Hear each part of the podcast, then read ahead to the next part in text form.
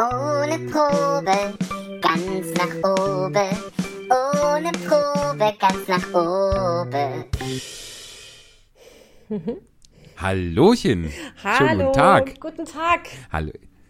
Hallo Eva. Hallo Michi, hallo nach draußen. Lieb, ja, liebe Grüße nach Köln von draußen. Ich sitze auch gerade drinnen, aber es fühlt sich schon, ich habe das Fenster ein bisschen auf, es fühlt sich ein bisschen an wie, wie draußen. Das stimmt schon. Und äh, du meintest natürlich alle unsere ZuhörerInnen. Ähm, herzlich willkommen zur virtuellen Spontanlesung ohne Probe ganz nach oben. Ja, wir lesen all das, was das Publikum uns äh, schickt, uns einreicht. Dem sind keine Grenzen gesetzt. Es darf der Beipackzettel sein, es darf äh, was selbstgeschriebenes sein. Hier in der Online-Version, in der virtuellen Spontanlesung dürfen es Texte von schon längst verstorbenen Autoren, also mindestens 70 Jahre verstorbene Autoren äh, sein. Wegen Urheberrecht, genau. Genau, und äh, das machen wir seit gut sieben Jahren. Nächsten Monat haben wir Geburtstag mit der Spontanlesung. Eigentlich machen Richtig. wir das im Café Goldmund in Köln. Und jetzt heute jeder zu Hause ähm, vor seinem eigenen Mikrofon. Ganz genau. Wie man äh, merkt und weiß, wenn man diese Folge hier angeklickt hat, handelt es sich um Folge 13. Wir haben angefangen Mit Ende Folge März 1? ungefähr. Mit Folge 1, ganz äh, klassisch konservativ mit Folge 1. Ähm, und im, äh, im März und seitdem eben klar ist, dass wir das äh, auf ja immer noch unbestimmte Zeit vor Publikum nicht mehr machen können, ähm, haben wir das eben das Ganze ins Internet verlagert und sind jetzt hier und äh, vermissen natürlich, äh, dass wir das gemeinsam auf der gleichen Bühne, am gleichen Tisch, unter der gleichen Leselampe vor dem gleichen Publikum machen können. Aber das hier ist äh, trotzdem äh, uns eine, eine Freude und äh, hoffentlich auch unseren geneigten Zuhörern und Zuhörerinnen Wo Und auch so immer weiter. sie sind. Ich weiß nicht, wie es dir Genau. geht, aber dieses, dass wir wöchentlich die ähm, Spontanlesung aufnehmen, das sorgt natürlich dafür, dass ich mich total gut informiert fühle, wie lange eigentlich die Corona-Pandemie mit ihren Einschränkungen schon geht. Das wüsste ich sonst niemals. Und so weiß ich, wenn wir Ja. Folge 13 machen, dann ist es 14 Wochen. Ja, ungefähr so, genau. Also ich habe auch immer noch den, das Datum im Kopf, an dem ich äh, zuletzt äh, regulär Theater gespielt habe. Das war der 12. März. Das ist, hat sich mir irgendwie eingeprägt. Ähm, aber das hier hilft natürlich auch, Ja. um, um die, die äh, Länge einschätzen zu können. Das stimmt. So, So ist das. Und letzte Woche hatten wir ja, war ja eine noch außergewöhnlichere Folge als sonst, denn wir saßen nicht in Wuppertal und Köln, sondern wir saßen in Wuppertal und Holland. Ja. Wie war denn das jetzt im Nachhinein noch? War es schön da? Ja, es war super und tatsächlich merkte man da nicht so viel von Corona. Also ähm, Ja. wir, wir waren in so einem Strandhäuschen auf einem Campingplatz. Doch, da merkte man das schon, weil eben es war noch verboten zu zelten, weil man sich nicht die öffentlichen äh, sanitären Einrichtungen teilen durfte. Deshalb waren da viele Leute mit Windeln, oder? Ja, also der, wir Ja. standen halt auch ratlos vor dem Windelregal. Es gab, wie es hier keine, kein Klopapier am Anfang der Pandemie gab, gab es in den Niederlanden einfach keine Windeln mehr. Ja, das, ähm, Schrecklich. die haben einfach auf dicke Hose gemacht dort. Das wünscht man auch keinem, keinem Nachbarland, oder? Keine Windeln. Schrecklich. Schrecklich. Aber sonst, das habe ich letzte Woche auch schon erzählt, gab es den Unterschied, kein Mundschutz im, ähm, im Supermarkt. Dafür, ähm, das gibt es ja bei uns auch, ähm, Wagen- oder Korbpflicht. So. Und als wir in die Niederlande reinfuhren und mal eine Pause machten, dann war direkt ein Spielplatz abgesperrt. Da dachte ich schon, ah, bei denen ist es so rum. Das merkte man aber auf dem Zeltplatz nicht. Da war, es fühlte sich einfach, Okay. ich glaube, zum Leidwesen der Tourismusbranche sehr nach krassester Vorsaison an und die es ja im Juni eigentlich nicht mehr unbedingt ist. Das stimmt, das stimmt. Wobei äh, man auch sagen muss, also ich, ich werde auch mal das Vergnügen haben, eine, mindestens eine Folge, das werden sogar zwei, ähm, aus Holland zu machen. äh, denn da haben wir jetzt diese Woche eine Woche gebucht und ähm, da war einfach echt wirklich fast nichts mehr zu bekommen. Wir haben jetzt was relativ teures, weil eben die Alternativen sehr, sehr, sehr, sehr, sehr gering waren. Ähm, also es, es wird auch in Holland, schätze ich, äh, noch so kommen, wenn es wahrscheinlich an die an die richtigen Sommerferien geht, ähm, dass es da sehr voll ist. Dass da eben Leute, die sonst, ich weiß nicht wo, in der Karibik oder auf dem Mond Urlaub machen, dass die eben da jetzt alle auch im, im äh, näheren Umfeld äh, verreisen und deswegen da auch Holland gut voll sein wird, schätze ich mal. Kleine Klugscheißerei. Ich glaube, es gab gerade sogar eine Richtlinie, und da komme ich auf das zurück, was du gesagt hast, dass es jetzt, Ja. dass Holland nicht mehr der Sprachgebrauch ist, sondern das Land jetzt Niederlande genannt wird, weil äh. Holland ja quasi eine Region eigentlich ist. Ne? Ich meine, ich Ja, wäre in Holland gewesen, da Bakum und so, aber ich weiß es gar nicht. Du warst in Nordholland, genau. So, ne? Wir sind, wo wir da sind, da sind wir nicht in Holland, das stimmt. Ähm, aber ich kann mir das total gut vorstellen. Die Leute, die sonst nach Spanien oder wo auch immer hingeflogen wären, die bleiben jetzt in, in entspannter Autonähe, denke ich. Ja, eben, genau. So, ja. Aber also, Stimmt. ich ja, das ist ja als, als Alternative zu Flugreisen. Man, man fährt jetzt, ich meine, man, davon abgesehen, dass man auch nicht weiß, ob man nach Italien fahren kann, Mhm. äh, fährt man eben aber mit dem Auto nur so weit, wie es kleine Kinder gut vertragen irgendwie. Das ist ja auch noch ein Punkt. ja, aber großartig, dass Ja. ihr gebucht habt. Das ist ja toll. Ja, freue mich auch. Total gut. Das hat ja auch Das den wird Vor schön. und es hat den Vorteil, dass wir uns auch sprechen, wenn wir im Urlaub sind. Das wäre äh, in normalen Alltagszeiten würde man das, glaube ich, nicht so machen. Da würden wir sagen, hallo, Das stimmt. wir machen jetzt Urlaub. Nee, nee, nee. Ja, wobei, das ist ja hier, das ist ja Spaß. Also, Ja. das ist jetzt äh, natürlich im Moment quasi die einzige Arbeit, die wir so haben. Deshalb äh, stört uns das auch nicht, wenn man uns über paypal.me-spontanlesung Geld zukommen lässt. Da sind wir sogar ein bisschen drauf angewiesen. Habe ich das gut untergebracht? Das ist wahnsinnig gut. Toll, oder? Ja. Wir werden an unserem PayPal-Kontostand merken, wie gut das jetzt war. es, wir nehmen auch kleinste Beträge. Ja. So, ähm, aber Möglicherweise deswegen, aber das, gibt es dafür auch eine kleine Überraschung. Das könnte sein. Eine akustische, einen akustischen Dank. Aber das wissen wir sozusagen. noch nicht, ob es das gibt. Nee, äh, das gucken wir dann, und wir gucken uns den Betrag nochmal an, der uns da überwiesen wurde, ob sich das dafür lohnt. Ob sich die Arbeit Ähm, dafür lohnt. Genau. Ja, wie nach dem schönen Satz von Max Gold, äh, für Applaus unter drei Minuten muss man sich nicht verbeugen, man bedankt sich ja auch schließlich nicht für Postkarten. So, Toll. so, so halten wir das auch und sind gespannt, was da so zusammenkommt. Und bisher ist es ja Gott sei Dank, äh, werden wir, äh, bekommen wir regelmäßig von, von treuen Hörerinnen und Hörern etwas zugesch äh, zugeschickt, zugesteckt wollte ich schon sagen, virtuell zugesteckt.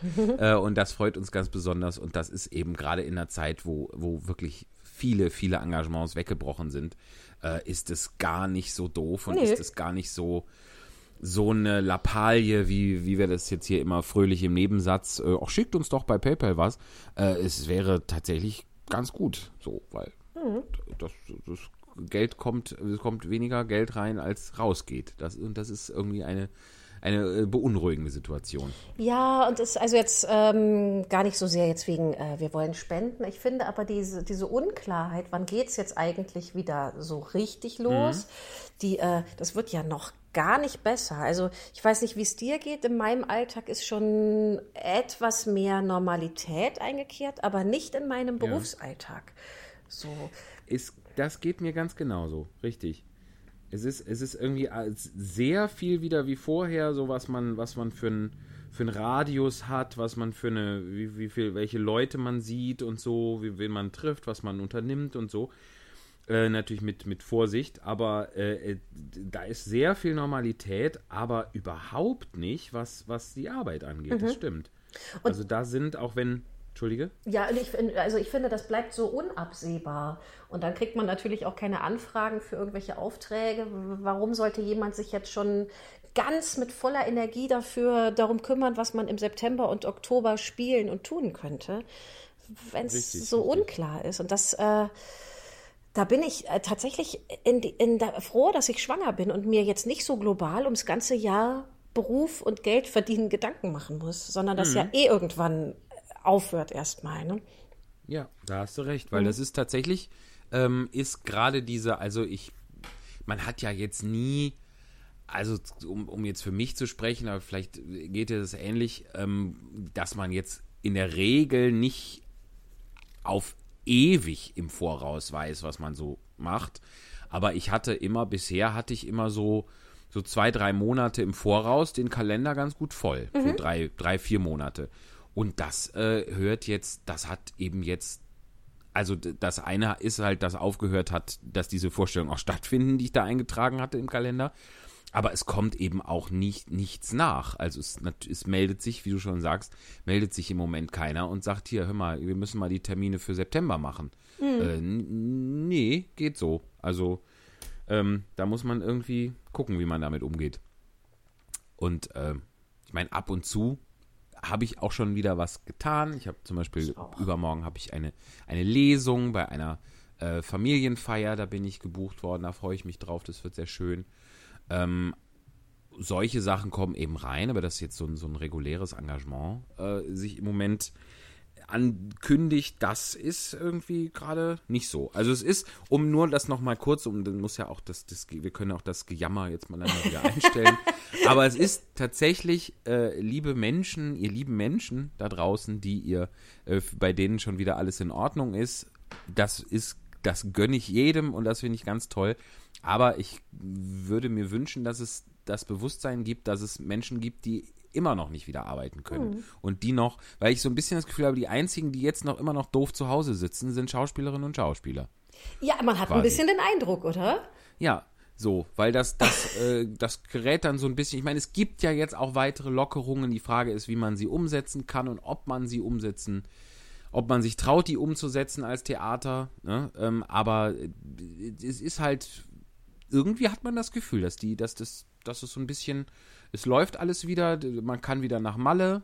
Äh, man soll sich Elektroautos kaufen, äh, aber dass, dass da Leu eine, eine sehr, sehr, sehr, sehr große Berufsgruppe oder, oder sagen wir mal eine, eine, ein Verbund von verschiedenen Berufsgruppen in der Kulturbranche, ähm, dass die immer noch da sitzen und äh, gucken, so, das ist irgendwie schwierig. Und ich habe das, ich, wie gesagt, ich fürchte, dass das Gerät so ein bisschen, das fällt so ein bisschen unter den Tisch. Dass eben nicht schon alle wieder lustig am Arbeiten sind. Ja, ja, ich überlege auch gerade, ob wir noch eine so eine Berufsgruppe völlig oder ich völlig übergehen und vergessen, die auch so komplett gar nicht arbeiten können. Ähm, fällt mir aber erstmal gar nicht, gar keine Gruppe ein, wo ich denke, ah, da wäre das ähnlich von den Bedingungen, wie es bei uns ist. Tatsächlich, äh, nee. Ne? Es gibt sie bestimmt, wette Ja. ich. Wir vergessen jetzt irgendwas ganz Gravierendes. Gehe ich fest von aus, aber mir fällt es auch nicht, trotzdem nicht ein. Hallenbäder bestimmt und so, so Saunalandschaften, das geht bestimmt noch nicht. Das stimmt. Bademeister und so. Also draußen ja schon, denke ich, aber drin mit der Luftfeuchtigkeit ist das bestimmt ein super schnellen, schneller Virenmultiplikator. Ja, das, äh, das, das fürchte ich auch. Leider. Ich, es, es, seh- ich, es zieht mich auch ein bisschen ins Freibad. Ich komm, bin eben wieder an einem vorbeigekommen, habe da sehnsüchtig durch den Zaun geguckt und gesehen, dass da kein Wasser im Becken ist und war ganz traurig. Aber Das das muss man vielleicht, da muss man vielleicht einfach auch wirklich noch ein bisschen warten. Aber ich finde, ob Corona oder nicht, ein Freibad, äh, was kein Wasser im Becken hat, ist immer ein trauriger Anblick, oder? Das stimmt, das stimmt. Oh Mann. Wobei, Lass weißt du was? was- Ich, ich habe, äh, entschuldige, Ja. dass ich noch- dass ich das noch sage. bitte. ähm, ich las vorhin einen Artikel, dass es Entschuldigung. ähm, äh, mehr bedarf, wo, wo man eben jetzt nicht so gut rein kann, um kulturelle Dinge äh, zu erleben. Der, der Wunsch und der Ruf nach mehr Open-Air-Veranstaltungen ist. Und da könnte man doch in den nicht gefüllten Außenbecken eines Schwimmbades einfach ein, äh, eine Open-Air-Veranstaltung machen. Kann man super wischen hinterher. Ähm, ich glaube. Also, dass man quasi unter, unter Wasser, unter, Nee, dem, nee, nee, unter das- der normalen Wasserlinie. Genau, genau. Das, das Becken ist Im ja gerade nicht im- mit Wasser im gefüllt. leeren Becken. Und man sitzt da, man hat so ein, man hat das Gefühl eines Raumes, aber man ist eben nicht in einem Raum. Ich, also, ich, da hätte ich Bock, irgendein cooles Theaterstück zu spielen. In einem, also es ist auf jeden Fall extrem abgefahren. Und Stylisch, wenn man ne? sich das irgendwie gemütlich macht, weil mir fällt jetzt als erster Eindruck dazu ein, wenn man mal in einer äh, in einer Badewanne ohne Wasser gesessen hat. Es gibt ja kaum was Unbequemeres als und fürchterlicheres als das zu tun. Aber ähm, wenn man sich da, also die, die, die, so ein Schwimmbecken, das hat ja auch nicht diese, diese Beengtheit, äh, einer Badewanne und wenn man da irgendwie ein Kissen oder sowas hat, so. das ist eigentlich eine super Idee. Ich stelle mir sogar vor, auch- dass das Publikum Oh. Sitzplätze bekommt. So, also so weit mag ich schon gehen. I, I, ach so, dass man da Stühle aufstellt. Ja, Ja, ja, das, genau. das wird wahrscheinlich dann wieder auch dem, dem, da muss man wahrscheinlich auch gucken, dass nicht am Ende dieser Spielzeit dann oder dieser Phase, die man da spielt, dass der ganze Boden kaputt ist, dass die das neu kacheln müssen. Ach, so praktisch, ja. Was ich aber auch gerade, dass die, diese Fantasie kann man aber auch mit den Stühlen haben. Ähm, ich stelle mir gerade vor, wenn man quasi die Bühne da hat, wo, wo die tiefste Stelle ist, ne?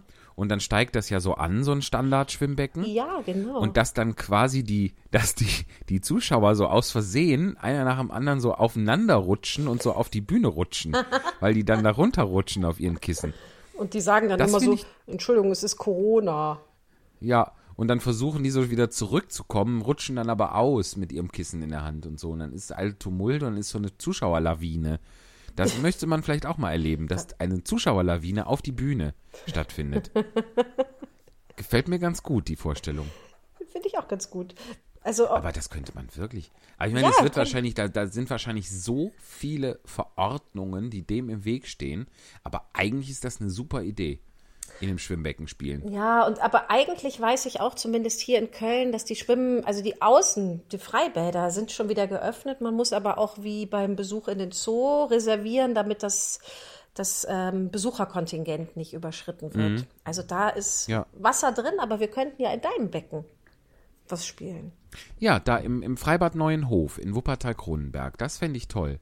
Ich war auch neulich, ich war in einem, äh, wir haben uns quasi äh, illegal Zutritt zu einem Freibad verschafft, deshalb sage ich nicht wo. ähm, aber wir sind halt über den Zaun geklettert. Wie bitte? Von der Wasserseite aus. Ja, es war toll. Es war aber auch, da wo wir waren, war ganz viel Platz und ganz viel frei. Also aus, äh, wir haben natürlich quasi den Eintritt geprellt. Äh, das möge man mir nachsehen. Ähm, es war gar nicht so sehr, um, um kein Geld zu bezahlen. Wir hatten ein, wir, es, es ergab sich so. Wir fuhren mit dem Bötchen und dann kam das da so. Aber wir haben auf jeden Fall Corona-technisch haben wir da nichts, äh, nichts in Mitleidenschaft gezogen, weil da wirklich sehr viel frei war. Es gab eine Stelle, die war direkt da, das haben wir dann hinterher gesehen, das ging um das, das bog um so, ging um so eine Ecke. Ähm, da war es unglaublich voll. Also die Leute sind da in dieses Bad gekommen und haben, hatten dann irgendwie nur noch die Bereitschaft, drei Meter weit zu gehen, ähm, um, um sich dann hinzuwerfen, äh, weil, also so, da waren bestimmt 200 Leute auf einem Drittel dieses Freibades und in den anderen zwei Dritteln waren vielleicht so so 20 Leute. Komisch. Also es war ganz, es war ganz seltsam. Aber naja. Die haben so, akkurat den, die haben die akkurat den Abstand eingehalten, aber trotzdem so die, die herdenmäßige Nähe gesucht. Ja, irgendwie schon. Ich meine, das, das war auch ein Bereich, wo es Strandkörbe gab. Mhm. Vielleicht hat das auch noch dazu beigetragen. Ähm, aber äh, es war irgendwie, es wirkte ein bisschen widersinnig, dass man da so, so gluckt. dass man da so einen so einen, äh, Schweinestall-Effekt erzeugen möchte. Und mein Äh. Impuls ist auch, wenn ihr ja schon im Wasser wart mit dem Bötchen und dann darüber klettert, um nochmal ins Wasser zu gehen, dann ist, kann das nicht so illegal sein. Ihr habt ja, also das, äh, das Metier war ja das gleiche, das Element. War halt nur ein Zaun Richtig. dazwischen.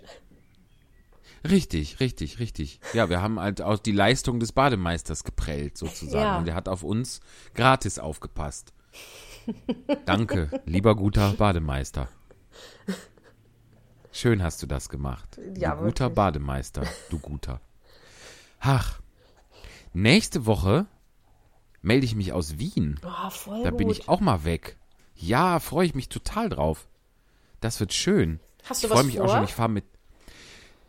Ja, wir hatten was vor, nämlich das äh, Musical Elisabeth im Innenhof von Schloss Schönbrunn uns anzuschauen. Das wurde aber natürlich schon vor Monaten abgesagt. Hm. Ähm, und ähm, ich habe so eine bisschen, ich habe vorhin mal, hatte ich kurz mal Zeit, mir eine, eine Liste anzulegen, was ich so machen wollen würden könnte.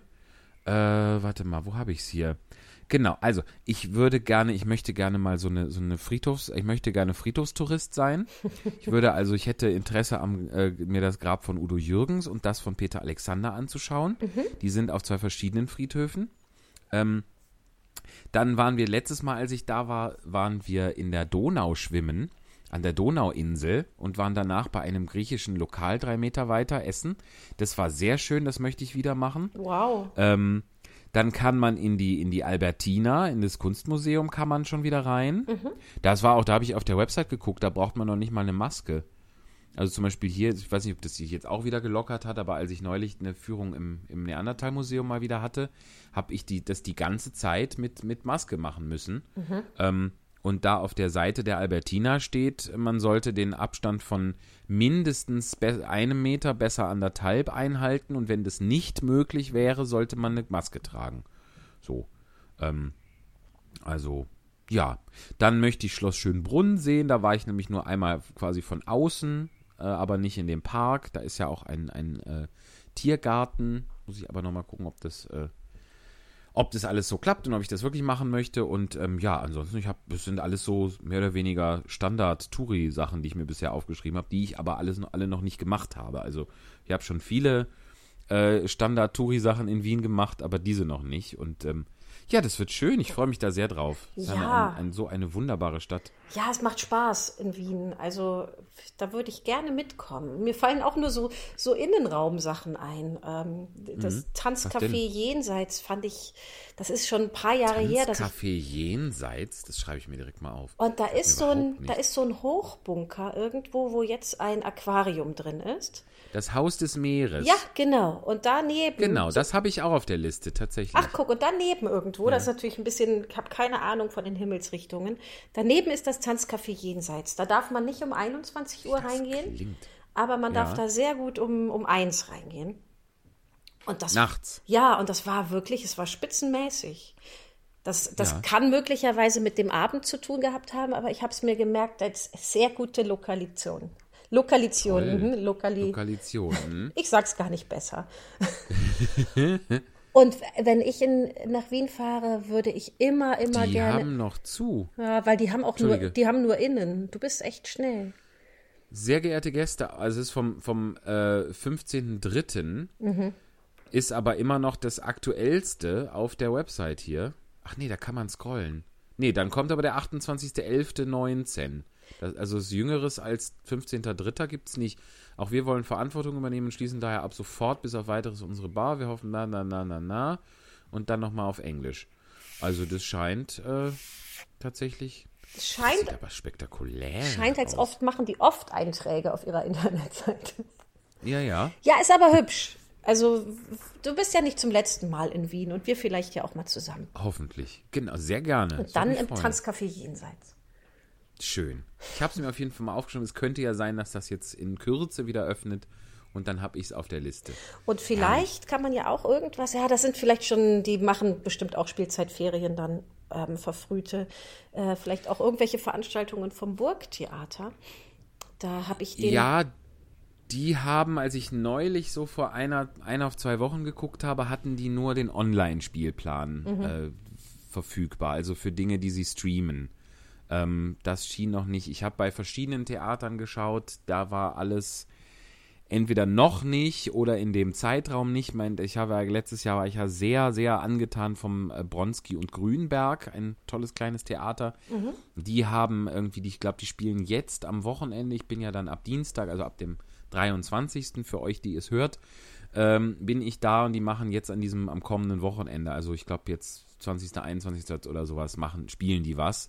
Aber da bin ich dann leider noch nicht da. Deswegen äh, kein Bronski und Grünberg dieses Jahr für mich. Zumindest jetzt nicht. Ja. All diese Das Dinge war müssen wirklich toll pausieren. letztes Jahr. Ja, ich Ja. erinnere mich auch an, Was? an den, ähm, den äh, Meyerhoff in dem eingebildeten Kranken oder also im eingebildeten Kranken. Die Inszenierung war so mittelmäßig im Burgtheater, aber Joachim Ja. Meyerhoff, der ja auch ein, ein ganz toller Autor ist, wo wir ja eine Lesesendung sind, eine Literatursendung, Ja, der ein begnadeter Slapsticker. Da hatte ich das Gefühl, der Regisseur hat einfach gesagt, genau so nehmen wir es, wenn du das immer wieder so machen kannst. Und äh, Johannes, äh, ähm, Joachim Meyerhoff B. Kerner. kann es immer wieder machen.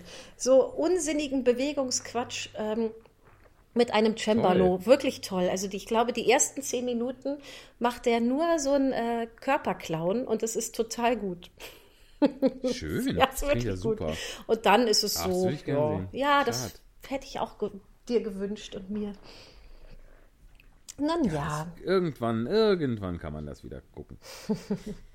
So, was man aber immer machen kann, ist Texte vorlesen. Nehmt zu, zuallererst natürlich hier im Podcast und am allerbesten im Moment.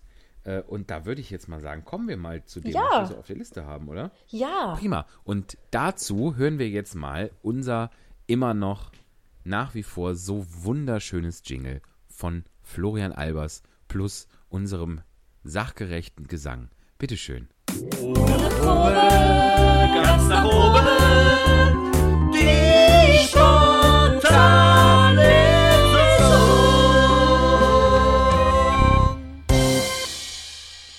Ha! Ich höre das gern. Das Ich macht mir auch. Spaß. Herrlich. So, und ich trinke dazu, ich trinke einen Radler, Eva. Es ist soweit. Ich trinke einen Radler. Ja, Prost. Warte, ich mache auch Prost. Warte, ich muss mal gegen mein, ich mal, ich hau gegen mein Wasserglas hier, warte. Das hat ja überhaupt nichts gebracht. Nee, es hat gescheppert. Ja, aber, aber nicht auf eine gute Art. Nochmal. Oh, Aua! Boah, ich zerschlag hier noch das Glas. So. Prost. Noch einen Schluck Wasser. Oh. Eva, was haben wir denn auf der Liste? Ah, wir haben heute wirklich eine schöne Mischung an Texten. Also ich finde so ein ganz kleines bisschen so, wie wir es uns wünschen oder wie wir beschreiben, was die Spontanlesung ist. Wir haben ähm, was, was man so eigentlich gar nicht bekommt. Höchstens man findet es im Einkaufswagen, eine äh, Einkaufsliste zu, Ja. zugeschickt bekommen. Wir haben ein Kapitel Das aus ist auch ein Ding, da bin ich, das äh, kommen wir gleich zu. Ja. Da, da freue ich mich aber sehr, weil eigentlich ist das genau ein, ein Wunsch, den wir, den ich, also zumindest ich schon lange hege, dass man sowas eingereicht bekommt. Und da kann ich schon verstehen, dass da die Zuhörer denken, das ist doch viel zu quatschig. Aber jetzt ist es soweit. Jetzt kommt's, genau. Und dann haben wir ein Kapitel aus ähm, Moby Dick, was ich Ja. auch großartig. immer schon haben wollte. Ähm, wir haben ein selbstverfasstes Gedicht von einem ähm, ja, Stammhörer von Günter Detro und eine neue Also Moby Dick ist auch selbst verfasst. Ne? von mir. Ja, das hat, äh, ja. Ja. Und dann kommen wir nämlich, das können wir jetzt auch schon ankündigen, wir haben ja die letzten zwölf Folgen, also bisher immer, haben wir Alice im Wunderland gelesen. Jede Woche ein Kapitel und äh, alles, Alice hat ein Ende, nur die Wurst hat zwei, wie wir letzte Woche auch schon so schön festgestellt haben. Wir, ist Alice ist durch. Wir haben es komplett geschafft. Man kann sich das nochmal anhören in, am Ende jeder bisher entstandenen Podcast-Folge.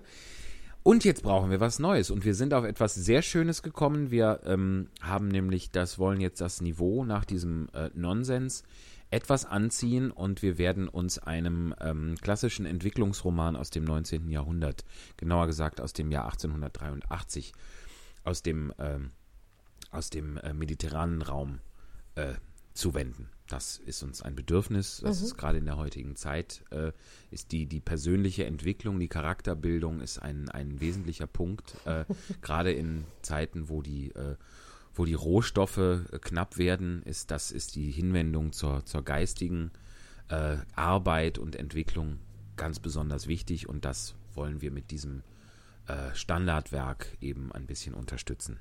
Und dazu kommen wir am Ende dieser Folge. Ja. Habe ich das richtig wiedergegeben, Eva? Ja, also es beginnt sozusagen eine neue Epoche. Richtig. Für uns auf jeden Fall und für alle, die das hören, äh, die jetzt zu Recht sehr neugierig sind, was das denn für ein Kracher sein soll, äh, wird es auch ein Leben, eine lebensverändernde, nicht nur eine lebensverlängernde Maßnahme, sondern auch ein lebensveränderndes Ereignis sein, sich das anzuhören, weil das äh, ist, äh, es wird nicht leicht, es wird vielleicht Mhm. auch hier und da ein bisschen, bisschen äh, schwer sein. Mhm. muss man dran aber knabbern? Mhm. Es, es, ja, auch. Es lohnt. Es lohnt.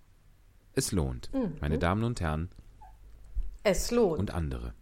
So, wir fangen aber an mit einer Mail und da ist diese, das, da kommen wir zu dieser schon erwähnten ominösen Einkaufsliste. Wir kommen zu einer Mail, die wir von unseren lieben Kollegen vom Nachbarpodcast Deichbrunch die übrigens, das muss man nochmal erwähnen, wir sind jetzt hier in Folge 13, wir machen jede Woche eine, wir kommen uns schon wahnsinnig fleißig vor. Diese beiden Herren, die machen, die sind, die hatten am Sonntag, haben die Folge 100 veröffentlicht. 100, krass, ne? Toll. Ja. Das ist wirklich, das ist schon beachtlich. Also, ähm, und da haben wir auch, da kann man auch mal, also das kann man sich sowieso anhören, weil das schön zu hören ist, aber wenn man jetzt speziell äh, uns auch mal woanders hören möchte, dann ist diese Folge 100 auch zu empfehlen, auch aus diesem Grund, denn wir durften da ein bisschen was beitragen, wir waren quasi engagiert dafür und ähm, ich äh, habe das äh, sehr gerne in dem Kontext dieser Folge mir angehört, das war sehr lustig. Ja, das ist auch schön, ne? dass wir da so einen Ausflug von Podcast zu Podcast machen. Richtig, genau. Von Blüte zu Blüte. genau. Herrlich. So, und die haben uns nicht nur, haben die äh, uns das Kapitel, haben die uns die Anregung mit Moby Dick gegeben und uns da auch ein Kapitel geschickt, zu dem wir gleich kommen, sondern es kam auch eine Mail. Und äh, liebe Kollegen, wenn ich nehme darf, also wir haben schon mal eine Mail von euch bekommen, da stand drunter, diese Mail ist nicht zum öffentlichen Vortrag äh, geeignet oder gedacht. Das steht in dieser Mail nicht, deshalb würde ich jetzt die einfach mal voll vor. Oder liest du sie doch mal bitte vor. Hast du sie vor der Nase? Warte, ich muss das Dokument öffnen, das geht aber schnell. Ja, Weiterleitung, Vorlesewunsch. So. Da. Ich bin gespannt. Ich bin sehr, also ich also, hört selbst. Hast du es? Ja. Hallo, ihr zwei fantastischen Menschen. Soeben, wir. Soeben erreichte mich ein Wunsch, den ich weiterleiten soll, da die Person sich nicht traut, diesen direkt an euch zu kommunizieren. Könnte bitte Michael Folgendes vorlesen? Das ist der Satz, der in der vergangenen, gegenwärtigen und wohl auch zukünftigen erotischen Hausfrauenromanen sehr oft vorkommt. Beispielsweise sind hier die drei Werke von Fifty Shades äh, zu nennen oder Mister oder oder oder. Und hier Mister. Nun der Satz. Okay, soll ich jetzt? Bitte. Pass auf. Ich gebe mir Mühe. Jetzt bin ich auch sehr unter Druck. Jetzt hast du noch geschluckt gerade, ne? Ja, ja, das äh, ja, geht mit, der, mit dem Thema einher. Ein Lächeln umspielte seine Mundwinkel, aber es erreichte seine Augen nicht. Was das für ein fieses Lächeln sein muss, oder? ja, ja, ja. Das ist gar kein Lächeln. Oh Gott, oh Gott. Nein, soll ich nochmal? Ja. Ein Lächeln umspielte seine Mundwinkel, aber es erreichte seine Augen nicht. Und jetzt mal bitte so total. Ja, man könnte es auch anders betonen. Ja, Warte, sag mal total mal, fröhlich. Nee, ich wollte noch einmal anders betonen. Moment. Ein Lächeln umspielte seine Mundwinkel, aber es erreichte seine Augen nicht. so, so jetzt möchte ich, was, was ne? ich fröhlich. Mhm. Fröhlich? Mhm. Ein Lächeln umspielte seine Mundwinkel, aber es erreichte seine Augen nicht. So. Wie der Märzhase. Meint, du meintest doch grenzdebil mit fröhlich, ja, oder? Ja, ja, ja habe ich doch gewusst. Nur diese Fröhlichkeit haben wir zur Verfügung, ja. So, und dann, es gibt nur eine Fröhlichkeit. So, das könnte ein Folgentitel sein. Ähm, dann geht's aber noch weiter mit dieser Mail. Es ist ja noch nicht, ich fühle mich ja, ich fühle mich ja noch nicht benutzt genug. Weiter geht's. Ähm, jetzt weiß ich nicht, was könnte der Folgentitel sein? Ich wollte es hier gerade aufschreiben. Es gibt nur eine Fröhlichkeit. Genau. Ist auch vielleicht auch ein bisschen, bisschen nieder, runterziehend, niederschmetternd, wollte ich sagen. Bisschen nieder. Bisschen nieder. Es geht dann ja. weiter hier. Dann hier noch mhm. ein weiterer Wunsch. Könnte Michael Natürlich. bitte folgende Einkaufsliste vorlesen? Ich frage wirklich für eine Freundin. Es ist diesmal keine vorgeschobene Phrase. Was genau meinen die denn mit dieses Mal? Das wahrscheinlich der Satz, ein, ein Lächeln umspielte seine Mundwinkel, aber es erreichte seine Augen nicht. Dass, die, dass dieser Satz wahrscheinlich äh, einer der Herren, dass das, also jetzt, dass es diesen, für diese, diese Person, die sich nicht traut, äh, dass es die gar nicht eventuell, ich will da nichts unterstellen, dass es diese Person gar nicht gibt. Eva, ist es skandalös? Ich finde schon. Skandalös. So. Also dann. Weißt du, da wird man hier, da wird man hier auch noch unter Vorspiegelung falscher Tatsachen dazu gebracht, zu sagen, ein Lächeln umspielte seine Mundwinkel, aber es erreichte seine Augen nicht. So. Aber es geht weit und dann soll ich auch noch diese Freundin, die, die Hände bleiben über der Bettdecke. Ist, dass das mal klar ist, ja? So, also.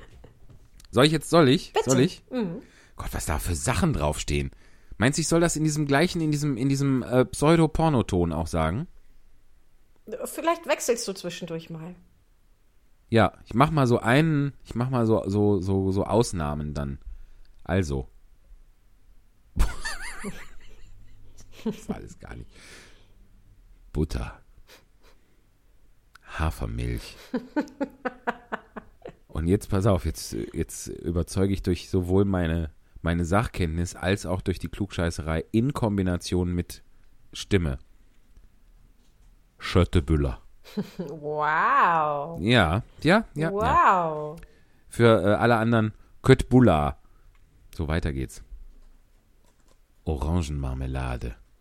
Im Hintergrund wird hier schon heftig ein Kratzbaum bearbeitet vor lauter. Umso mehr Lebensmittel du aufzählst, oder? Richtig. Orangenmarmelade. Vollkorntoast. Quitten.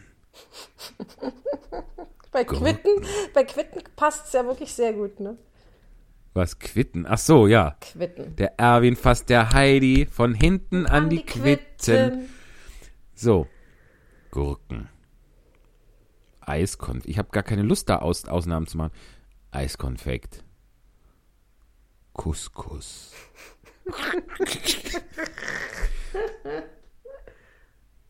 Okraschoten. Das ist aber ein bisschen, bisschen kratzig, ne? Okraschoten. Mhm. Was? Das, also, Wie kratzig. ja, Auf irgendwie sandig. Dampfer bist du irgendwie. denn da? Mm, Okra. Wie Okraschoten. Du meinst jetzt ganz. Eva, Das ist zieh's kratzig, bitte oder? nicht in den. Mach's bitte nicht schmutziger, als es ist. Achso, So, nee, nee, ich glaub, eher. schon- Nee, ich mein's ganz, ganz zahm. Ich, ich verstehe es nicht. Naja, macht ja nichts. Ähm, ich, geh- ich lese weiter, okay? Sahnesteif.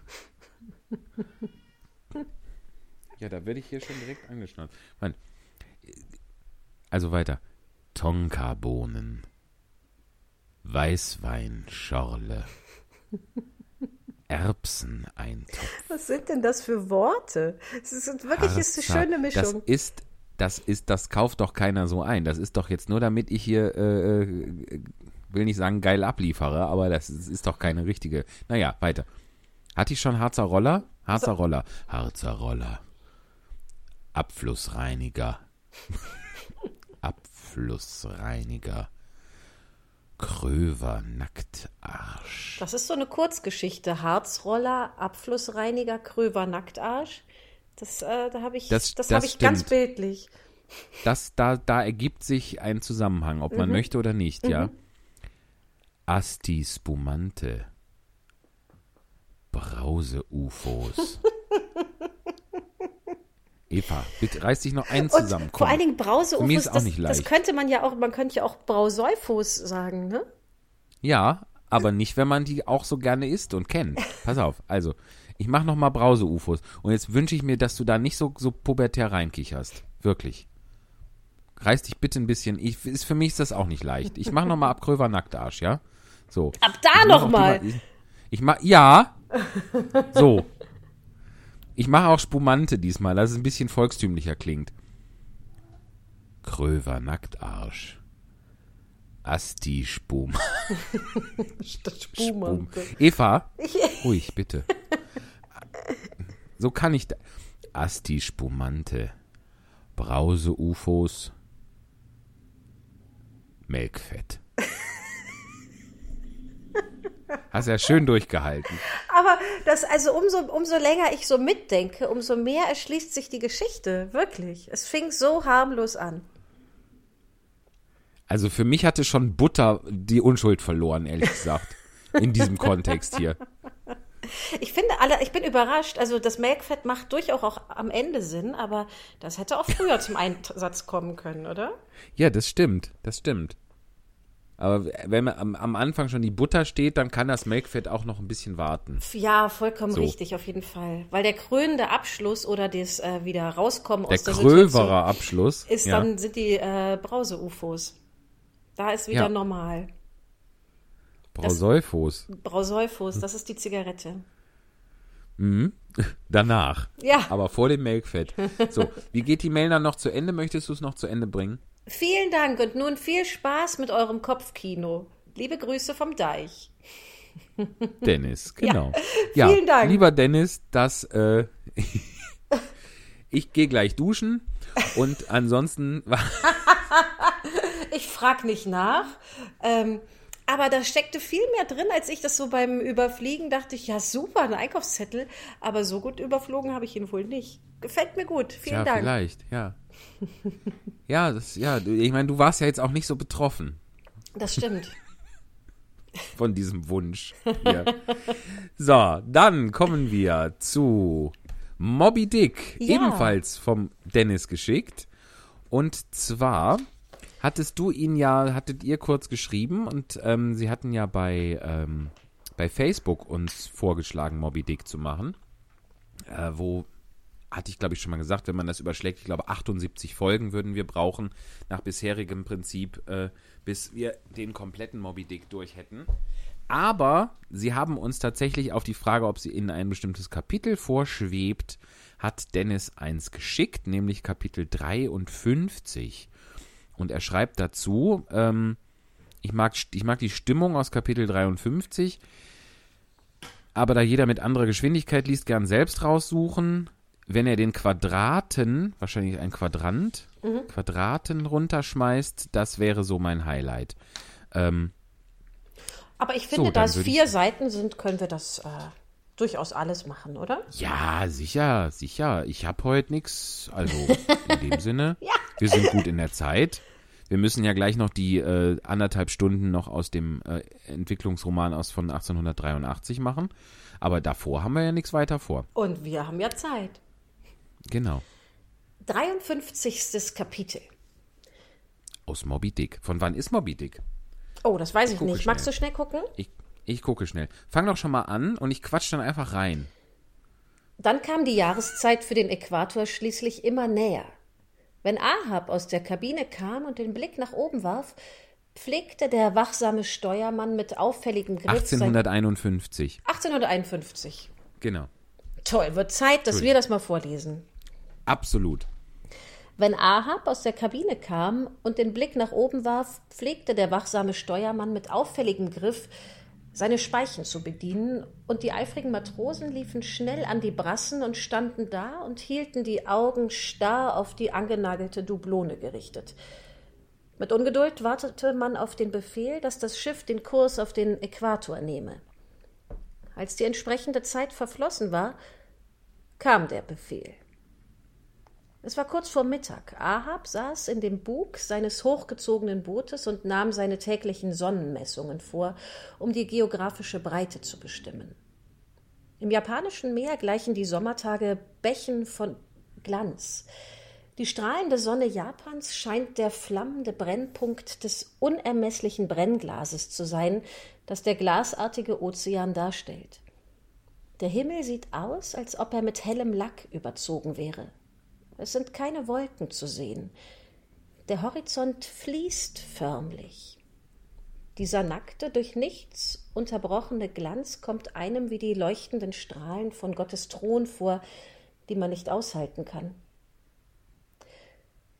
Es war gut, dass Ahabs Quadrant mit farbigen Gläsern versehen war, durch die er die Sonne in ihrem Feuer betrachten konnte.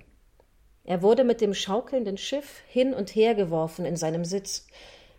Er hatte das wie zu astrologischen Zwecken dienende Gerät an das Auge gebracht und blieb einige Momente in dieser Stellung, um den genauen Augenblick zu erfassen, wenn die Sonne ihren Meridian erreichte.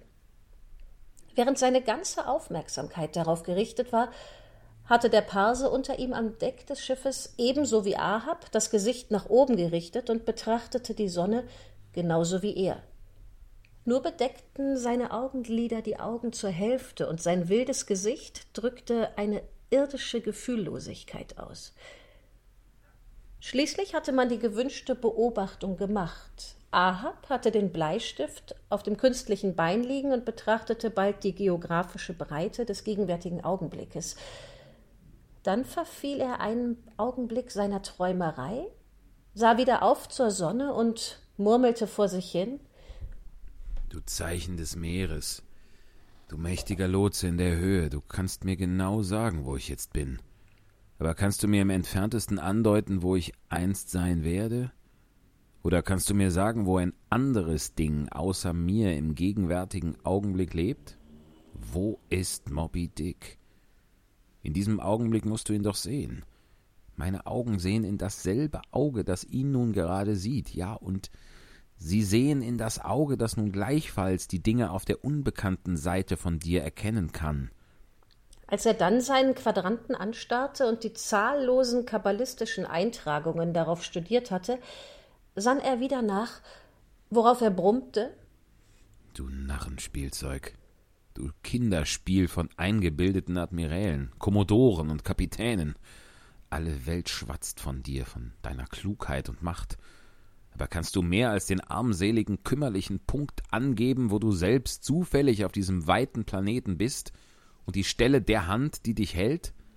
Du kannst nicht angeben, wo ein Wassertropfen oder ein Sandkorn morgen um die Mittagszeit sein wird, und du beleidigst mit deiner Ohnmacht die Sonne.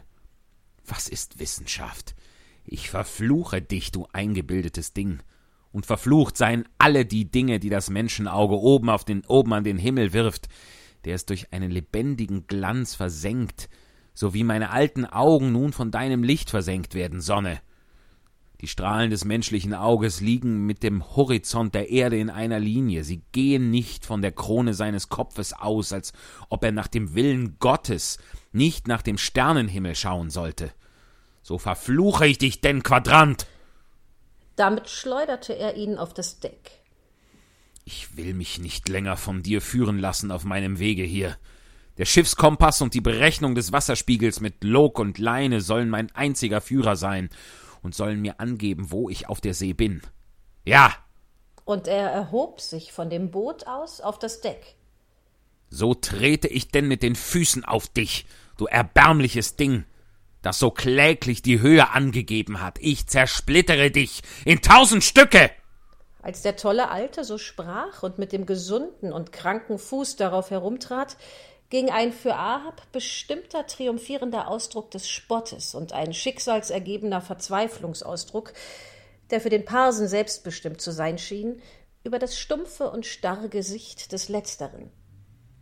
Er stand unauffällig auf und schlich davon, während, entsetzt über den Anblick ihres Befehlshabers, die Matrosen in einem Klumpen auf der Vorderkajüte zusammenhockten bis Ahab voller Unruhe auf dem Deck herumging und ausrief An die Brassen. Das Steuer hoch. Vierkant Brassen. In einem Nu flogen die Rahen herum, und als das Schiff wie auf seinem Absatz halb herumgedreht wurde, hielten die drei festen Mäste den langen Rumpf mit den Schiffsrippen aufrecht im Gleichgewicht und glichen den drei Horatiern, die auf einem passenden Schlachtrost ihre Reiterkunststücke vorführten. Starbuck stand zwischen den Ohrhölzern und beobachtete die mit so viel Lärm vor sich gehende Handlungsweise des Picot, richtig? Piquot. Piquot. La Piquot. Und ebenso die von Ahab, als er am Deck, ent als er am Deck entlang sah. Ich habe vor dem dichten Kohlenfeuer gesessen und sein qualvolles, flammendes Leben mit seiner ganzen Glut beobachtet. Ich habe gesehen, wie es schließlich niederbrannt und zu reinem Staub dahinschwand. Der du so viele Ozeane befahren hast, du alter Mann. Was wird schließlich von dem Feuer deines Lebens übrig bleiben als ein kleiner Haufen Asche? Tja, Ja. Ah, du, mach. rief Stubb. Aber es war die Asche von Seekohle. Beachten Sie das wohl, Mr. Starbuck. Es war Seekohle, nicht die gemeine Holzkohle. Schon gut. Ich hörte, wie Ahab brummte. Man hat mir diese Karten in meine alten Hände gesteckt und so muss ich denn mit ihnen spielen und kein anderer. Und verdamm ich, Ahab, du machst es richtig. Fasse das Leben als ein Spiel auf und stirb. Hui. Moby Dick von Herman Melville, das haben wir noch gar nicht erwähnt, sei hiermit nachgeholt. Was, Was ein für ein was für mächtiger Text. Ne? Ja, voll. Ganz so mächtig, kraftvoll. Toll. Ja. Vielen schön. Dank für die Einsendung. Das äh, macht Spaß. Ja, super Vorschlag und äh, macht wirklich Freude, das umzusetzen. Dankeschön. das wäre doch auch ein. Deichbrunch. Und das wäre ein super Stück äh, in so einem Schwimmbadbecken. Das stimmt. Wir müssen So das mal verfolgen. Ja. Ein Ein-Mann-Moby Dick. Boah, da bist du aber wahrscheinlich, nimmst du 10 Kilo ab währenddessen. Wahrscheinlich. Wahnsinn. Wovon man auch 10 Kilo abnimmt, wenn das für euch ein Thema ist, ist, wenn man uns abonniert auf den gängigen Plattformen, zum Beispiel bei YouTube, unseren Kanal ohne Probe ganz nach oben, die Spontanlesung. Selbstverständlich geht das auch bei Spotify oder bei den iTunes Podcasts. Einfach auf Abonnieren klicken und ihr wisst immer, wenn es eine neue Folge von uns gibt und verpasst gar nichts mehr. Und werdet viel dünner. Habe ich das nicht wieder toll untergebracht? Sehr gut. Ach, Du kannst das aber auch gut. Diese, wenn ich noch ein bisschen Zeit habe, vielleicht mache ich meine komischen, äh, unseriösen Werbeunterbrechungen, da mache ich vielleicht so ein Hall drauf oder so, so ein bisschen, dass sich das noch ein bisschen schön hervorhebt. So ein bisschen Vielleicht ist das auch ein gruselig, bisschen ne? viel. Ja. Ich könnte auch noch mal versuchen, so eine, so eine Schiffsatmosphäre unter den Moby Dick, aber vielleicht muss das einfach auch gar nicht sein. Habe ich ja letztes Mal vergessen, wollte ich bei dem Spatzengedicht, habe ich behauptet, dass da wäre dann so eine Atmo drunter, habe ich einfach vergessen. Ich habe die gemacht, aber dann da nicht drunter gepackt. Naja. Sowas. Dafür habe ich ja den Fee und, und die Hexe Gundi untergebracht. In, den letzten, in der letzten Folge. Ja, ich, ich weiß es gar nicht. Ich habe es ja nicht angehört. Ich muss Sie noch, hört- ich muss sie- noch sie hört Hausaufgaben ja, machen. Sie hört es ja nicht an. Sie hört es hört ja es nicht an. Man an. bastelt sich den Wolf, sie hört es einfach nicht an. Weil sie schwanger Doch, ist. ich, ich höre ab und an rein. So ist es schon. Aber es ist ja auch ein bisschen so, dass ich unsere, unsere aktuelle Folge ja schon, schon gehört habe. So im Entstehen. Ja, aber ja nicht die, Techn nicht die Nee, nee. Postproduktion, ja, ja. die aufwendige. Ich muss da noch mal, ja genau, ich muss zu Ehren dir da auf jeden Fall mal reinhören, weil du machst ja da wirklich Nein, viel da musst Arbeit. du mit. nicht. Musst du nicht. Nein, mach das, brauchst du nicht. Dann mache ich das halt nicht mehr mit dir zusammen. Musst du ja nicht machen. Oh Gott, oh Gott, oh Gott. Das sind aber harte Worte. Wir haben das, noch ein, also- einen Vierzeiler eingesandt bekommen. Ja. Darf ich dir den reichen? Ach, gerne, mache ich. Warte, suche ich. Und zwar hat uns mal wieder der wunderbare, großartige Rheinbacher Schriftsteller Günther Detro etwas zukommen lassen, was auch wieder wirklich, da habe ich jetzt, normalerweise bereiten wir das ja nicht vor, wie man das eigentlich macht. Deswegen ähm, hat das ja diesen, diesen spontanen Charme dieser spontanen Lesung. Ähm, Manchmal geht einem aber auch so ein bisschen, wo man hinterher denkt, auch da hätte ich das anders betont. Deshalb bin ich ja sehr froh, dass ich eben diesen Satz mehrfach betonen konnte. Diesen, äh, ich habe ihn schon wieder vergessen. Hast du ihn dir gemerkt? Ein Lächeln umspielte seine Mundwinkel, aber es sie erreichte seine Augen nicht. Eklig, ne? Ja, Was ein falsches Lächeln. Falsch. ja, das stimmt. Von vornherein. Naja, aber diesen Satz, das, das war gut, dass ich den mehrfach lesen konnte. Da hatte man quasi mehrere Chancen. Normalerweise haben wir eine Chance, hauen das spontan raus und fliegen zur nächsten Blüte. Ich muss ganz kurz noch Und was zu dem so- Lächeln sagen. Entschuldigung, ich habe das jetzt Ja, ausprobiert. Das äh, geht sehr wohl. Das, es muss nicht immer ein Lächeln bis zu den Augenwinkeln kommen. Wenn es so ein lüsternes Lächeln ist, wo es nur darum geht, jemanden anzuflirten, möglicherweise Das das, unter ne? einer ähm, ähm, Maske, dann, Ja. dann, dann braucht es das nicht. Dann wollen ja die Augen gar nicht lächeln, die wollen ja was anderes. Das stimmt. Ich nehme Ja, alles das, wieder wenn zurück. das auch in so einem in so einem erotischen Zusammenhang ist, das ist ja das das das klingt ja auch schon nach das also es strahlt ja eine gewisse Härte auch aus, wenn Ja. das gerade auch in so einem in so einem SM Zusammenhang da ist wie Fifty Shades of Grey oder sowas. Äh, das das läutet ja man könnte sagen nichts Gutes ein, für den einen oder anderen ist es aber vielleicht dann gerade gut. Ja. Wir machen Schön weiter. gesagt. Wir kommen zurück zu Dün Günther Detro. Vielen Dank. Und es ist ein Gedicht, es ist ein Vierzeiler und der heißt Bambus. Ich fahre nicht gern mit dem Bambus, denn im Nullkomma nichts währenddessen haben Passagiere, meist Pandas, das Verkehrsmittel aufgefressen. Günther Detro. Günther Detro, vielen Dank. So ein schöner Super. Text, wirklich.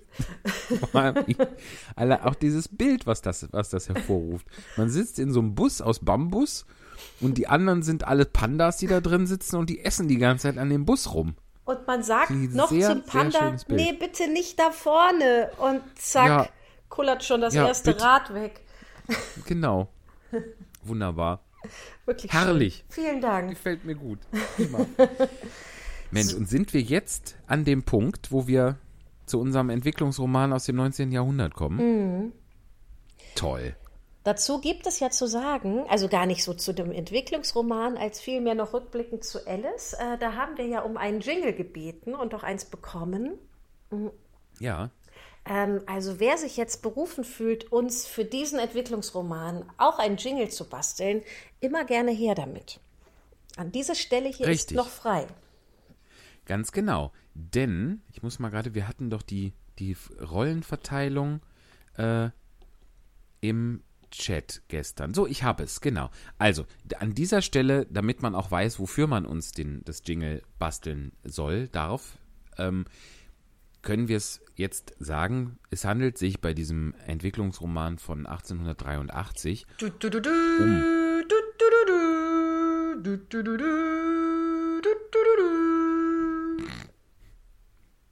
Ach, schon vorbei? um. Es handelt sich, darf ich sagen? Ja, Wir machen, wir lesen ab jetzt jede Woche vor aus Pinocchios Abenteuer. Juhu! Voll gut. Und freuen uns Auch- drauf. Ebenso wie Alice im Wunderland natürlich per se erstmal etwas, wo das Urheberrecht abgelaufen ist. Ähm, und deswegen können wir das überhaupt auf diesem Wege nur problemlos machen. Äh, und genauso wie bei Alice im Wunderland ist es ein großer Klassiker, den man in vielen, vielen Bearbeitungen kennt und wo man aber vielleicht gar nicht mehr so unbedingt die, den Kern der Sache, also den, den reinen Text unbedingt kennt. Ähm, und es ist natürlich auch zum, zum Vorlesen einfach ein, ein, ein gefundenes Fressen, um damit ganz viel veranstalten zu können. Und wir freuen uns da wirklich sehr drüber, über diese schöne Idee, die wir hatten. Und äh, fangen einfach an, oder? Richtig, richtig. Also muss man dazu sagen, eine, eine, das Stück, äh, die, die, Quatsch, das, ähm, das Buch ist aus äh, der, das stammt vom, vom äh, Dichter, vom Schriftsteller Carlo Collodi, der ein, ähm, das war dessen, entschuldige, ich versuche gerade hier den äh, bei Wikipedia die Seite nochmal, um nichts Blödes zu erzählen. Also Carlo Collodi hat, äh, ist in Florenz geboren und hat sich selber, der hieß eigentlich Carlo Lorenzini, 1826 in Florenz geboren und 1890 dort gestorben, äh, hat sich als Künstlernamen den äh, Namen des Dorfes, aus dem seine Mutter stammt, gegeben. Also Collodi, das ist ein Dorf zwischen Lucca und Pistoia. Und er hat da auch laut Wikipedia einen Großteil seiner Kindheit verbracht in Collodi und hat sich eben so danach benannt. Und dieses, äh, das Buch Pinocchios Abenteuer oder die Abenteuer des Pinocchio sind ursprünglich als Fortsetzungsgeschichten in einem äh, Kinderheft. Ich habe jetzt gerade, ich hatte vorhin hatte ich gesehen, wie es hieß. Das hieß irgendwie das, das Heft für Kinder oder die, die, die Zeitung für Kinder ähm, erschienen. Und 1883 äh, wurde dann ein Buch daraus, das dann erst im 20. Jahrhundert, also den großen Erfolg hat Carlo Collodi gar nicht mehr so mitbekommen. Ähm, aber im 20. Jahrhundert wurde das dann wirklich weltberühmt. Es kennen mit Sicherheit die meisten die, die Disney-Verfilmung von, ich glaube, 1940. Ähm, und aber auch viele, viele andere äh, Bearbeitungen. Es gibt ganz viele äh, Vertonungen, Theaterstücke, Verfilmungen, wenn man da bei Wikipedia schaut. Wahnsinnig viel. Die erste Verfilmung ist von 1911. Also Wow. ähm, wahnsinnig, wahnsinnig viel. Es gab eine ganz bekannte, die habe ich als Kind auch geguckt, eine Zeichentrickserie, die wurde hergestellt von 1976 bis 77. Äh, eine, eine von Nippon Animation, also im weitesten Sinne äh, Anime. Ähm, ja, und einfach ein, ein ganz, ganz großer Klassiker, auf den wir uns sehr freuen. Ne? Pinocchios So. Abenteuer. Juhu. Wie Meister Kirsche zu einem Stück Holz kam, das wie ein Kind weinte und lachte. Es war einmal, Ein werden sofort meine kleinen Leser ausrufen. Nein, Kinder, Da habt ihr falsch geraten. Es war einmal ein Stück Holz. Kein Edelholz, sondern ganz gewöhnliches Brennholz, wie man es im Winter für die Öfen und Kamine braucht, um Feuer zu machen und die Zimmer zu heizen. Ich weiß nicht, wie es kam. Jedenfalls lag das Stück Holz eines schönen Tages in der Werkstatt eines alten Schreinermeisters, der eigentlich Meister Antonio hieß, doch alle Welt nannte ihn Meister Kirsche, weil seine Nasenspitze immer so glänzend und dunkelrot war wie eine reife Kirsche. Meister Kirsche sah also dieses Stück Holz, war hoch erfreut, rieb sich vergnügt die Hände und brummte vor sich hin Das Stück Holz da kommt mir gerade recht. Ich will's nutzen und daraus ein Tischbein machen. Gesagt, getan. Er nahm sofort sein scharfes Beil zur Hand, um die Rinde abzuschälen und dem Holz die erste rohe Form zu geben. Doch als er zum Hieb ausholen wollte, da erstarrte ihm ihn sein Arm mitten in der Bewegung, denn er hörte, wie ein zartes Stimmchen bittend sprach Schlag mich nicht so arg. Ihr könnt euch nicht vorstellen, was der gute alte Meister Kirsche für ein Gesicht machte. Ganz verdutzt suchte er mit den Augen die Werkstatt ab, um zu entdecken, woher jenes Stimmchen gekommen sein konnte. Doch da war niemand. Dann guckte er unter die Bank. Nichts. Er schaute in einen Schrank, den er immer verschlossen hielt. Nichts. Er steckte seinen Kopf in den Korb mit Holzwolle und Sägespänen. Nichts. Und dann machte er die Ladentür auf, um auch auf der Straße nachzusehen. Wieder nichts. Oder sollte etwa? ich habe schon verstanden. Kicherte er und kratzte sich unter seiner Perücke. Das, das Stimmchen habe ich mir eingebildet. Also Machen wir uns wieder ans Werk. Und er nahm von neuem das Beil zur Hand und ließ einen prächtigen Schlag auf das Holz niederfahren. Au! Du hast mir ja wehgetan! jammerte dasselbe Stimmchen. Das war zu viel für Meister Kirsche. Vor Schreck traten ihm die Augen aus den Höhlen, der Mund blieb ihm offen und die Zunge hing ihm bis zum Kinn herunter, so dass er aussah wie die schönste Brunnenfigur. Als er schließlich die Sprache wiedergefunden hatte, da konnte er nur stotternd hervorbringen, denn der Schreck schüttelte ihn noch ordentlich. Wo, wo kann denn das Stimmchen hergekommen sein, das so Au geschrien hat? Hier ist doch keine lebende Seele. Oder sollte etwa das Stück Holz da gelernt haben, wie ein Kind zu weinen und zu jammern? Nein, nein, nein, sowas kann ich nicht glauben. Es, es ist doch ein ganz gewöhnliches Scheit Brennholz, wie alle anderen auch. Wirft man's ins Feuer, kann man einen Topf Bohnen damit kochen. Oder sollte etwa, ob sich jemand darin verkrochen hat? Ha, wenn dem so ist, na, umso schlimmer für ihn. Jetzt werd ich's ihm aber zeigen. Mit diesen Worten packte er das arme Stück Holz mit beiden Fäusten und schleuderte es erbarmungslos wieder und wieder gegen die Wände seiner Werkstatt. Dann horchte er, ob sich vielleicht ein weinerliches Stimmchen vernehmen ließe. Er wartete zwei Minuten. Nichts. Er wartete fünf Minuten. Nichts. Zehn Minuten. Nichts. Ich hab schon verstanden, meinte er dann, lächelte gezwungen und raufte sich die Haare auf seiner Perücke. Das Stimmchen, das Au geschrien hat, habe ich mir eben eingebildet. Ach, gehen wir also wieder ans Werk. Und weil er es nun doch ziemlich mit der Angst zu tun bekommen hatte, versuchte er ein wenig vor sich hin zu trällern, um sich mehr Mut zu machen.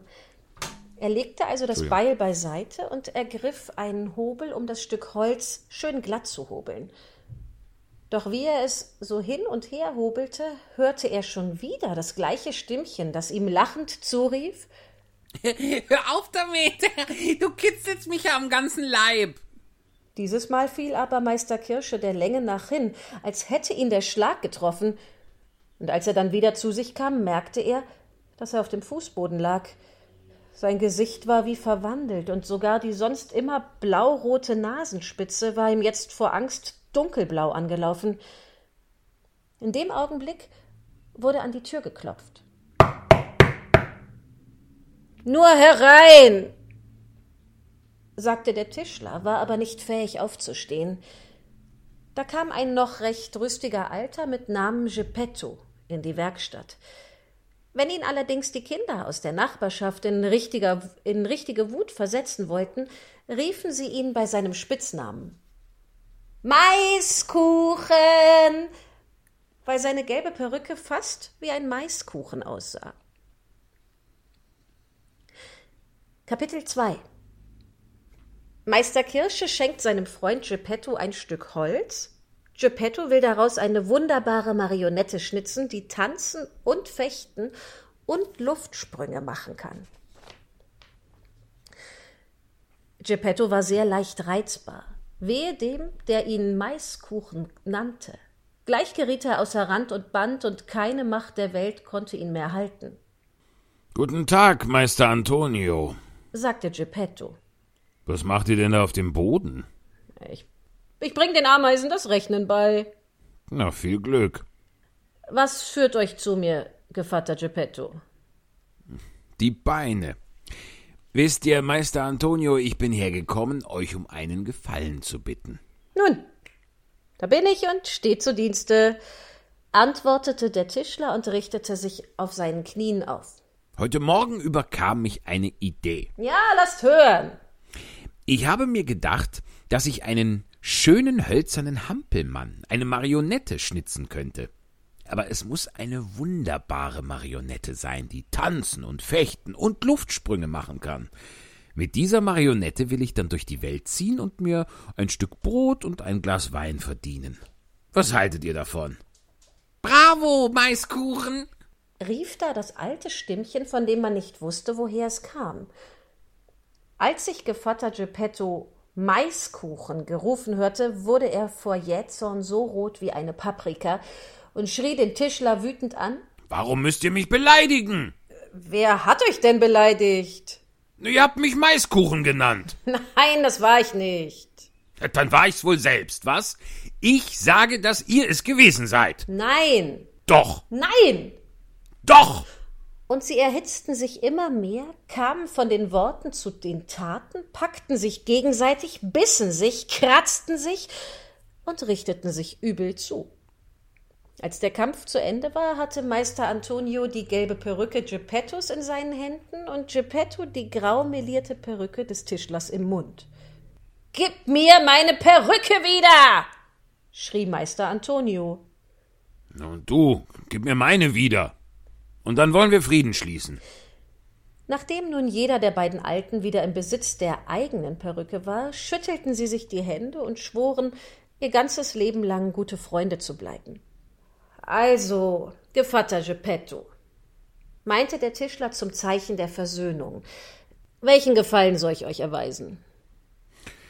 Ich hätte gerne etwas Holz, um mir daraus meinen Hampelmann zu machen. Gebt ihr es mir? Meister Antonio ging sofort sehr zufrieden zu seiner Werkbank und, hol Werkbank und holte das Stück Holz, das ihm schon so viel Angst eingejagt hatte. Doch als er es gerade seinem Freund übergeben wollte, tat das Holz einen kräftigen Ruck, fuhr ihm mit Gewalt aus den Händen und schlug an die dürren Schienbeine des armen Geppetto. Oh, so ist es also um eure guten Manieren bestellt, wenn ihr Geschenke macht, Meister Antonio. Ihr habt mich beinahe lahm geschlagen. Ich, ich, ich schwöre euch, dass ich es nicht gewesen bin. Dann war ich es wohl selbst. Schuld an allem ist dieses Stück Holz. Das weiß ich selbst, dass es das Holz war, aber ihr habt es mir gegen die Beine geworfen. Ich hab es nicht geworfen. Lügner! Geppetto! Beleidigt mich nicht, oder ich nenne euch Maiskuchen. Esel! Maiskuchen! Rindvieh! Maiskuchen! Blöder Affe! Maiskuchen! Wie sich Geppetto zum dritten Mal Maiskuchen genannt hörte, verlor er auch den letzten Rest von Vernunft, stürzte sich auf den Tischler und die beiden verprügelten sich nach Strich und Faden. Nach beendigtem Kampf hatte Meister Anton Meister Antonio zwei Kratzer mehr auf seiner Nase und der andere zwei Knöpfe weniger an seiner Joppe. Als sie auf solche Weise ihre Rechnung beglichen hatten, schüttelten sie sich wieder die Hände und schworen ihr ganzes Leben lang gute Freunde zu bleiben. Dann klemmte sich Geppetto sein schönes Stück Holz unter den Arm, bedankte sich bei Meister Antonio und machte sich hinkend auf den Heimweg. Kapitel 3 Zu Hause geht Geppetto gleich daran, seinen Hampelmann zu schnitzen und gibt ihm den Namen Pinocchio. Pinocchios erste Streiche. Geppettos Haus war nur ein kleines Zimmer zu ebener Erde, dessen einziges Fenster unter einem Treppenaufgang lag. Die Einrichtung konnte nicht bescheidener sein. Ein wackeliger Stuhl, ein nicht sehr gutes Bett und ein kaputtes Tischchen. An der hinteren Zimmerwand konnte man einen kleinen Kamin erkennen, in dem Feuer, in dem Feuer brannte, aber es war nur ein gemaltes Feuer und über ihm hing ein gemalter Kessel, der lustig kochte und eine Wolke von Dampf ausstieß, die ganz wie echter Dampf aussah. Kaum zu Hause angekommen, nahm Geppetto gleich sein Werkzeug zur Hand und fing an, den Hampelmann zu schnitzen. Welchen Namen soll ich ihm nur geben? fragte er sich. Ich will ihn Pinocchio nennen. Dieser Name wird ihm Glück bringen. Ich kannte einmal eine ganze Familie von Pinocchi. Pinocchio hieß der Vater, Pinocchia die Mutter und Pinocchi hießen die Kinder. Und alle haben sich gut gehalten. Der reichste von ihnen lebte von Almosen. Als er so den Namen für seine Marionette gefunden hatte, ging er mit großem Eifer an die Arbeit, machte zuerst die Haare, dann die Stirn und dann die Augen. Als die Augen fertig waren, merkte er, Stellt euch sein Erstaunen vor, dass sie sich bewegen konnten und ihn fest anstarrten. Wie sich Geppetto von diesen Augen aus Holz so angestarrt sah, wurde er fast böse und sagte in gekränktem Ton Holzaugen, was starrt ihr mich so an? Doch niemand antwortete. Nach den Augen machte er sich an die Nase. Kaum war die fertig, fing sie auch schon an zu wachsen und wuchs und wuchs und wuchs, bis sie in wenigen Minuten zu einer Riesennase geworden war, die gar kein Ende mehr nehmen wollte. Der arme Geppetto gab sich alle Mühe, sie zu stutzen, aber je mehr er an ihr herumschnitt und abschnitt, desto länger wurde diese unverschämte Nase. Nach der Nase schnitzte er den Mund. Der Mund war noch nicht ganz fertig, als er schon anfing zu lachen und sich über ihn lustig zu machen. Hör auf zu lachen, sagte Geppetto gereizt. Mit dem gleichen Erfolg hätte er zu einer Mauer sprechen können. Du sollst aufhören zu lachen, sag ich, schrie er mit bedrohlicher Stimme. Da hörte der Mund wirklich auf zu lachen, streckte aber dafür ganz weit die Zunge heraus.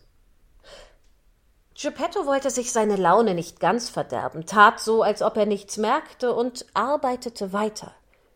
Nach dem Mund machte er das Kinn, dann den Hals, die Schultern, den Bauch, die Arme und die Hände.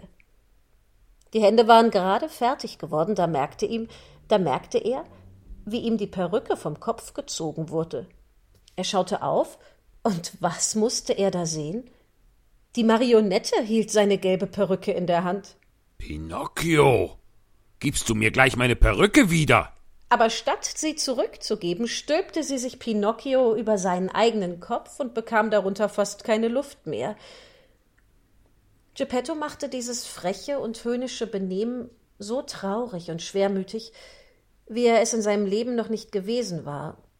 Und er sagte zu Pinocchio Du Bengel von einem Sohn, du bist noch nicht ganz fertig und schon lässt du es deinem Vater gegenüber an Achtung fehlen.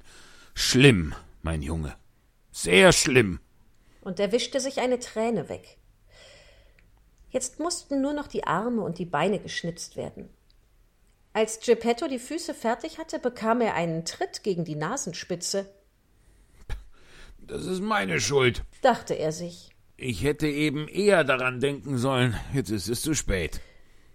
Dann ergriff er die Holzpuppe unter den Arm und stellte ihn auf die Erde, auf den Fußboden, damit er gehen sollte. Aber Pinocchio hatte noch ganz ungelenke Beine und konnte sich nicht recht bewegen. Also nahm ihn Geppetto an der Hand und lehrte ihn, wie man einen Fuß vor den anderen setzt. Als sich die Beine gelockert hatten, ging Pinocchio schon ganz frei und lief alleine durch das Zimmer. Schließlich überschritt er die Türschwelle, hüpfte mitten auf die Straße und nahm reißaus. Und der arme Geppetto hinter ihm her und konnte ihn nicht einholen, denn dieser Frechdachs Pinocchio machte Sprünge wie ein Hase und klapperte dabei mit seinen hölzernen Füßen über das Straßenpflaster, dass es lärmte wie zwanzig Paar Bauernholzschuhe. Haltet ihn! Haltet ihn! schrie Geppetto. Aber als die Leute auf der Straße die hölzerne Marionette wie ein Rennpferd laufen sahen, blieben sie vor Entzückung stehen, schauten ihm zu und lachten und lachten und lachten, dass man es sich überhaupt nicht vorstellen kann. Schließlich kam zum Glück ein Polizist daher. Der meinte, ein Fohlen sei seinem Herrn durchgegangen und er stellte sich, um Schlimmeres zu verhüten, mutig und breitbeinig mitten auf die Straße, fest entschlossen, das Tier aufzuhalten. Pinocchio hatte schon von weitem bemerkt, dass der Polizist die ganze Straße versperrte, und er wollte ihm unversehens zwischen den Beinen durch. Doch das wurde ein kläglicher Misserfolg. Mit einem einzigen Griff packte ihn der Polizist schön säuberlich an der Nase, und es war ja auch eine ungewöhnlich lange Nase, die eigens dazu geschaffen schien, von Polizisten gepackt zu werden, und gab ihn in die Hände Geppettos zurück. Der wollte ihm zur Strafe gleich tüchtig die Ohren langziehen. Aber stellt euch seine Verblüffung vor, als er die Ohren suchte und keine finden konnte. Wisst ihr warum? Weil er im Eifer des Schnitzens ganz vergessen hatte, ihm welche zu machen. So fasste er ihn am Genick und führte ihn den gleichen Weg wieder zurück, und Dabei schüttelte er den Kopf und sagte drohend Wir gehen jetzt sofort nach Hause.